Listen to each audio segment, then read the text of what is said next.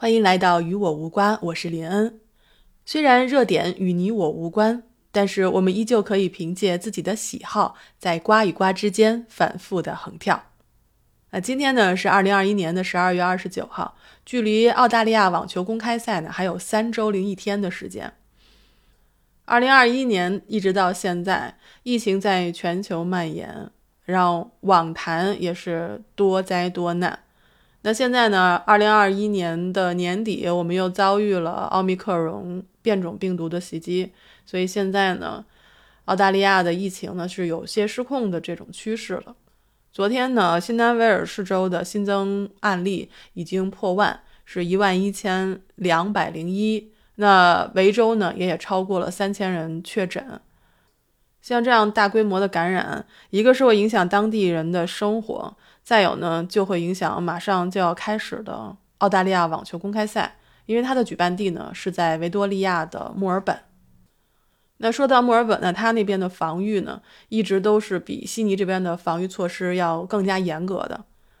但是就在今天呢，我看到一条新闻，是说澳洲网球协会负责疫情管理的生物安全负责人已经辞职。所以呢，就像刚才我说的，澳网马上就要打了，但是负责防疫的负责人辞职了，这个就是让澳网雪上加霜。我呢去查了一下他的工作内容，有很多，但是其中有一个是特别重要的，他呢是要负责领导制定各功能区的新冠安全规定，指导和支持管理人员制定和实施新冠安全计划目标的流程。还有一个最重要的，他需要确定核酸检测和疫苗接种的要求。那原来呢，我看新闻是说，说你来这儿打球的球员是必须要接种疫苗的，而且需要进行隔离的。但是呢，我又看澳洲网球协会，他也确认说，部分球员和工作人员将获得医疗豁免，允许他们在没有接种疫苗的情况下进入维州。所以呢，这位负责人的辞职理由现在还不清楚，但是我们这个私底下猜测，可能是关乎这个允许未接种疫苗的球员参赛造成的这个后果。当然呢，因为他的辞职原因并没有公开，所以呢，也是我们自己私自猜测。但是我们非常确定的是，二零二一年的网坛真的是多灾多难，糟心事儿是一件接着一件。所以这么看来呢？二零二二年估计也不会太好过，那到底有什么糟心事儿呢？我来跟大家列举几个。每年到了一月中旬啊，也就是澳洲到了夏天最热的时候，我们最期待的赛事呢，就是澳大利亚的网球公开赛。那一般情况下，我是看三个人吧，对吧？就是三大巨头，一个是费德勒，一个是纳豆，还有一个是德约科维奇。但是这哥仨呢，是特别不让人省心啊。尤其是德约科维奇，德约科维奇在他们三个里面，其实现在是处于职业的巅峰期。他今年的最大亮点呢，是在法网半决赛的时候击败了纳达尔，所以我们其实很多人都相信他的职业成就一定会超越费德勒和纳达尔的。但是所有事情都有个但书部分，因为呢，他 他对于疫苗接种的立场和看法吧，就是。这么说吧，他就是成为了世界上可能非常著名的一个反疫苗者，或者说是疫苗怀疑论者。可是现在大家都知道啊，这个变异的奥密克戎已经成了一个非常大的威胁，全球呢可能陷入一个新一波的病毒大流行。现在所有的政府呢，其实都在呼吁大家要去接种第三针疫苗，但是呢，我们的德约科维奇他不愿意接受疫苗，他也是怀疑疫苗，那怎么办呢？所以现在也没有确定他是否会参加澳大利亚网球公开赛，我们还在等，或者说呢，他可能会成为一个豁免的球员，嗯，这个都不好说。那什么是好说的呢？可以跟大家来聊一聊，就是刚才我提到的那个法网半决赛的那天，特别有意思。那今年呢，法网是第一次举办了夜场比赛，那法国网协呢跟当地政府呢就这个观众入场观赛达成了一个协议。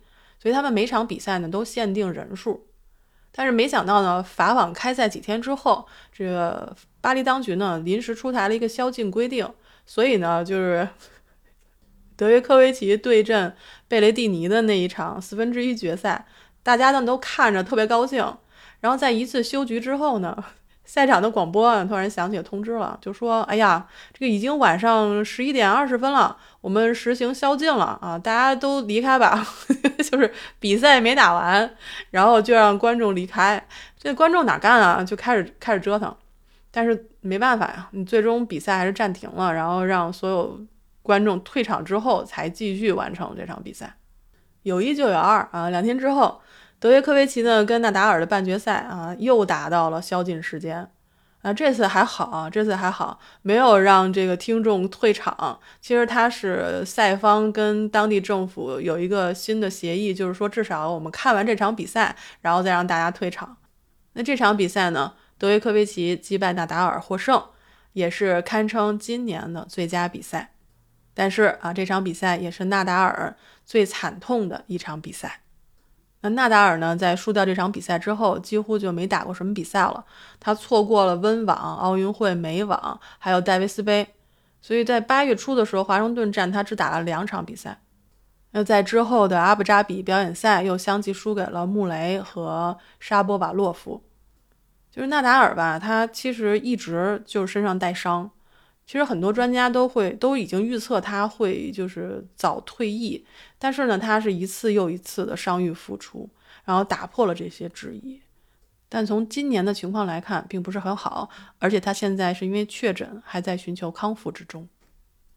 其实纳达尔呢，很早就有很多人就是预测他的职业生涯不会太久，但是他一直挺到现在了。那还有一个人，大家最近也在讨论他啥时候退役，他就是费德勒。那费天王呢？他是有膝盖上的伤，再加上最近两年的新冠病毒大流行，所以在二零二零年的澳网之后，他一直都没有怎么参加比赛了。所以呢，现在大家都在讨论他什么时候退役，或者讨论他为什么还不退役。各种原因呢，肯定是非常复杂，我们也不是很确定。但是可以确定的是，费德勒肯定不会参加二零二二年的澳网了。所以，呃，我想看的男子三大天团里面，有一个确认不参加，有一个在康复，还有一个没有表态。所以，不知道今年在看什么。那除了男子天团呢？女子天团也是雪上加霜。呃，小威廉姆斯呢，他因为身体状况还没有达到参赛水平，所以决定退出澳网。那大威廉姆斯呢，因为排名滑到了第三百一十八位，所以根本没有。出现在二零二二年的这个报名名单里面。那安德莱斯库呢？他是因为疫情隔离和家庭影响的关系，他现在没有办法出战女单，所以还需要更多的时间调整，也退出了。那现在世界排名第四的普利斯科娃，因为右手受伤，所以他也宣布退出二零二二年的澳洲赛季。大家都知道，其实女子天团的四强是大阪直美、小威廉姆斯、布拉迪和穆霍娃。那今年呢，除了大阪直美之外，其他三位都退出了。那除了身体原因和家庭原因没有办法参加澳网的运动员之外呢，还有这个 霍伯特，他呢是世界第八，他是因为不愿意接种新冠疫苗，所以他不参加澳网。所以他也成为了第一位因未接种疫苗而退出澳网的球员。还有一位呢，就是澳网前赛会的女双冠军巴博斯，她也宣布退出澳网。她呢是首位因为无法接受隔离而退赛的选手。